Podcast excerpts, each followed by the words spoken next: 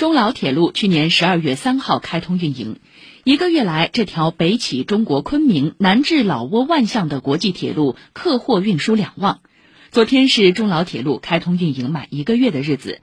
累计发送旅客六十七万人次发送货物十七万吨交出满月的亮眼成绩单。